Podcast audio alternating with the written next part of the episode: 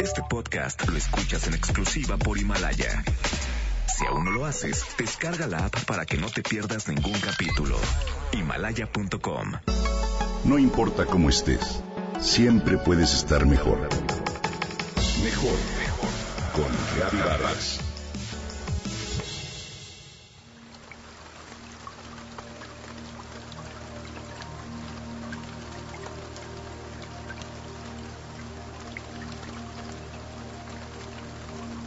La escena era muy conmovedora.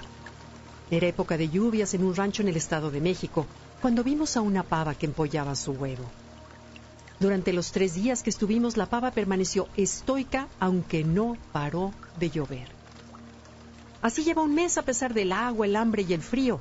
La pava no se ha movido, contaba el cuidador del lugar. En otras ocasiones los tejones se comieron sus huevos, por lo que esta vez la pava decidió empollar en la maceta que está en lo alto de la escalera. Me impresionó su fortaleza. Si bien se trata de una ave, lo cierto es que las hembras de cualquier especie tienen una característica común. Una conducta estoica y feroz cuando perciben que algo amenaza a sus crías. Leonesas, tigresas, hienas, elefantas, yeguas y demás se vuelven agresivas y peligra su descendencia. La actitud defensiva es parte de su naturaleza. Las mujeres, por razones culturales, políticas, religiosas, históricas y sociales, hemos tenido que reprimir el poder femenino. Durante la Edad Media en la cultura celta a las mujeres sabias se les nombraba brujas o witches. El estereotipo que las presenta como feas o satánicas es una caricaturización del cristianismo con la intención de degradar o suprimir el poder femenino.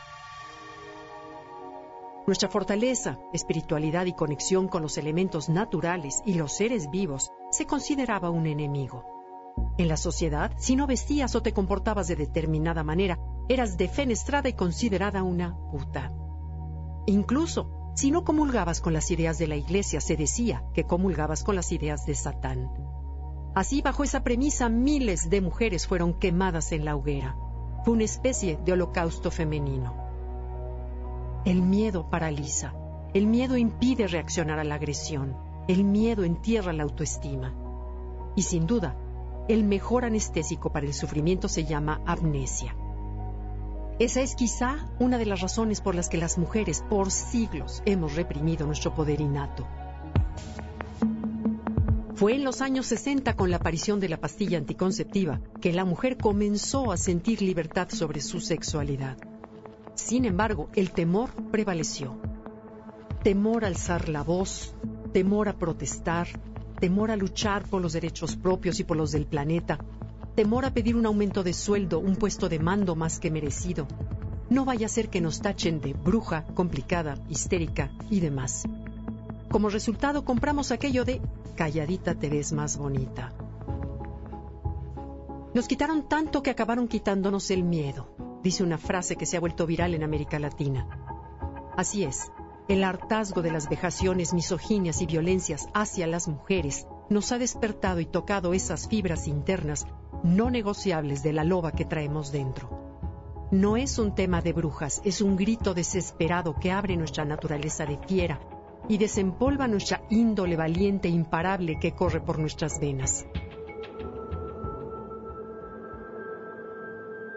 Hoy son las mujeres más jóvenes las que nos sacuden y muestran el camino a las más grandes, porque en ellas el temor se ha diluido y se ha impuesto la indignación por tanta y tanta infamia.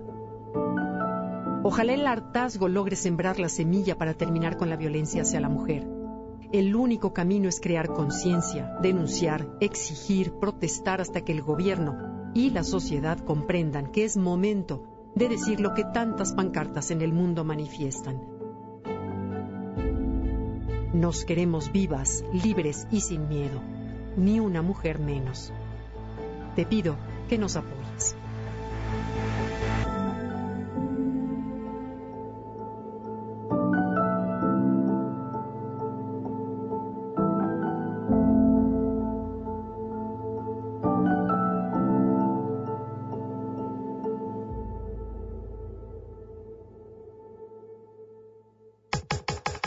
Comenta y comparte a través de Twitter.